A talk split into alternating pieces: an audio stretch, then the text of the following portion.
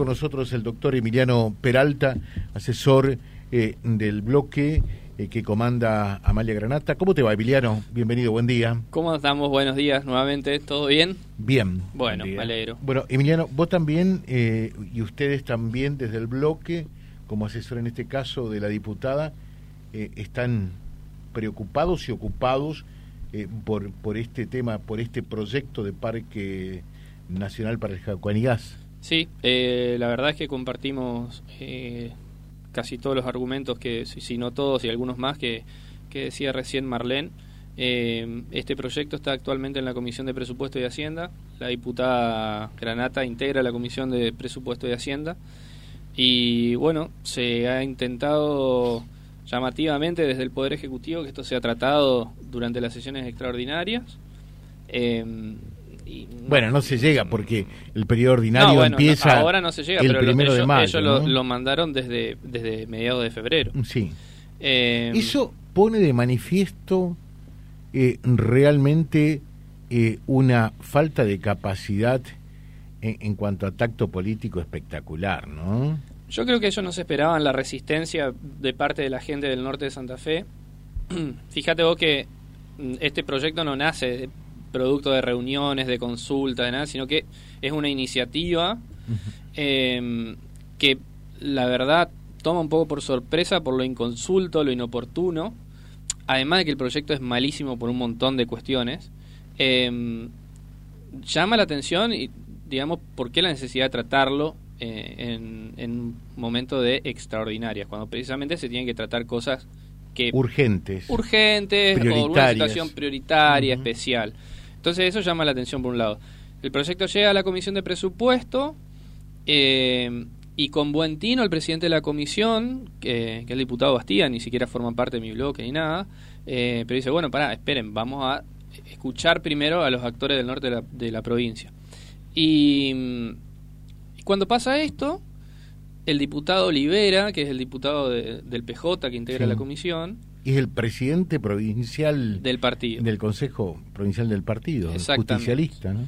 Que hace 800 años que está también ahí en la Cámara o en algún carguito, em, pone el grito en el cielo y dice, no, ¿cómo vamos a hacer esto? Si esto estaba en el orden, y dice, pero, a ver, un buen tino, reitero, el presidente le dice, tenemos que mínimo escuchar a la gente que va a ser afectado, porque acá tenemos legisladores del centro, sur de la provincia que no tienen ni idea de lo que es el, Jaucanigás, de lo que son las islas del Jaucanigás, del ecosistema del norte, y sin embargo estaban con una premura difícil de explicar porque el proyecto salga.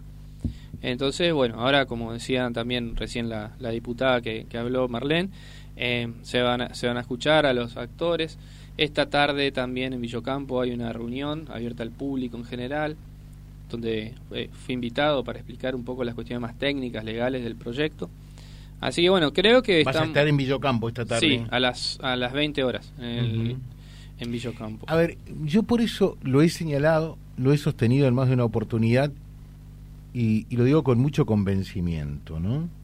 Eh, al gobernador de la provincia no lo conocemos de ahora, lo conocemos desde hace tantísimo tiempo, que viene a la zona, eh, como eh, ministro de la producción, eh, fue, fue senador por su departamento, eh, ocupó distintos cargos del gobierno provincial, después diputado, después senador de la nación. O sea, Omar Perotti lo conocemos y, y, más allá que uno pueda o no coincidir, me parece que de política sabe, tengo la seguridad y la certeza de eso, y entonces lo que digo es que por allí no tiene buenos ministros y no tiene eh, buen equipo y buenos colaboradores, ¿no?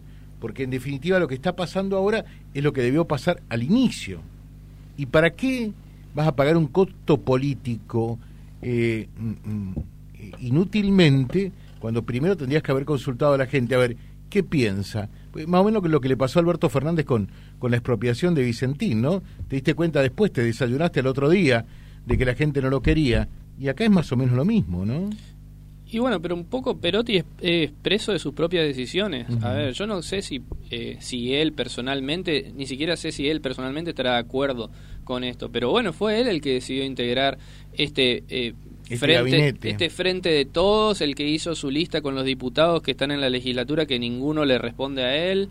Eh, él, fue él el que decidió rodearse de gente vinculada al kirchnerismo, a los sectores más radicales. Entonces, bueno... más radicalizado sería, ¿no? Sí, radicalizado. No, no del partido radical, sino radicalizado. Quiero decir, o sea, uno termina siendo preso de, sus decisiones, amo de su silencio esclavo de sus palabras. Bueno, acá fue él el que se metió en este brete. y, y la verdad, tiene que hacerse cargo y tiene que hacerse responsable.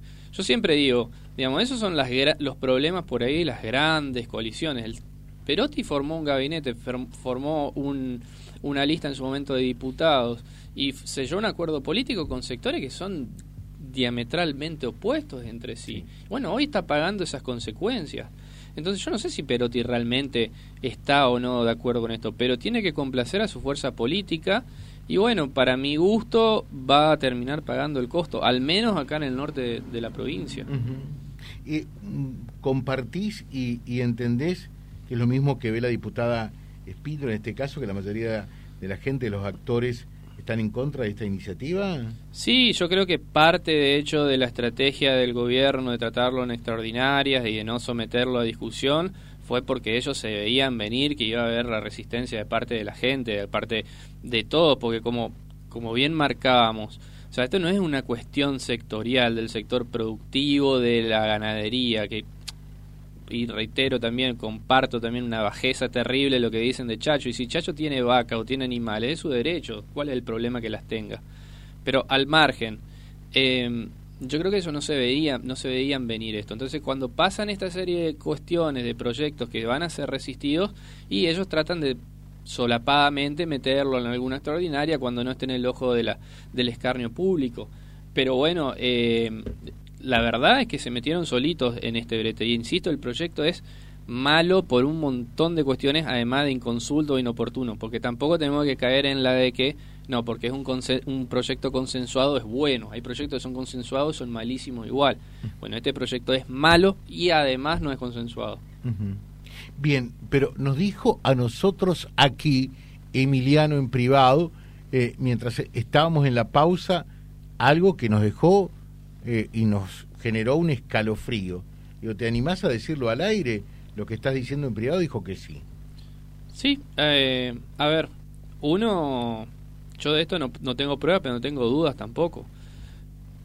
Ellos quieren que esto deje de estar en control de la provincia y que pase a estar en control de la nación, porque todos sabemos lo que pasa en el, en el río Paraná y de allí para abajo.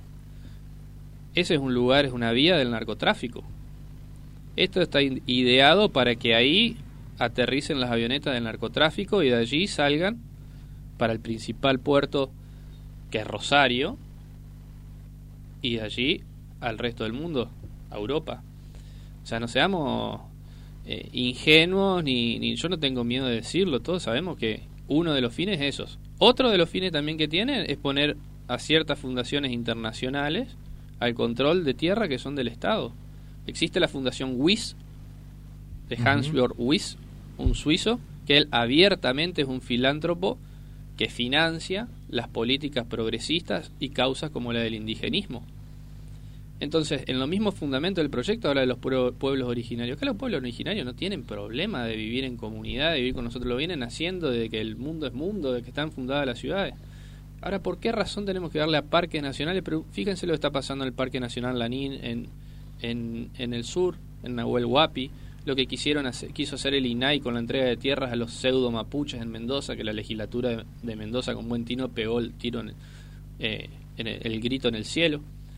Entonces no seamos ingenuos que esto es una cuestión del cuidado del medio ambiente. Si el cuidado del medio ambiente lo puede hacer tranquilamente la provincia de Santa Fe, lo pueden hacer las comunas. Yo estoy de acuerdo, cuidemos el medio ambiente. Pero ¿por qué le vas a dar la jurisdicción de todo esto al Estado Nacional, a un grupo de burócratas ahí? Entonces uno tiene que indagar, rascar un poquito más la superficie y ver, che, ¿qué está pasando? fuerte lo que dijo Emiliano, ¿no? Realmente fuerte. ¿eh? Pero José, todos sabemos qué pasa. ¿O de dónde viene la, de dónde viene la droga argentina? O sea, ¿vos pensás realmente que en estas hectáreas que serían concedidas al, Parque Nacional podrían aterrizar las avionetas del narcotráfico vía eh, navegación a través de barcos, la droga a Rosario y de allí a Europa? Sí. Sí. Sí, absolutamente. Bueno. Sería gravísimo realmente esto, ¿no? Pero está pasando. O algunos tienen dudas de la vinculación del narcotráfico con cierta parte del poder político. Qué bárbaro. ¿O a quién responde el senador Traferri, por ejemplo? No, hubo, no, hay, no tiene una causa penal, una causa judicial donde le pidieron el desafuero? Pero era por el juego clandestino en realidad, ¿no? Juego clandestino vinculado también con A el financiamiento de eso con, con droga, claro. Y, y, y- y en esa hipótesis incluís a la vicegobernadora. Todo indicaría que sí.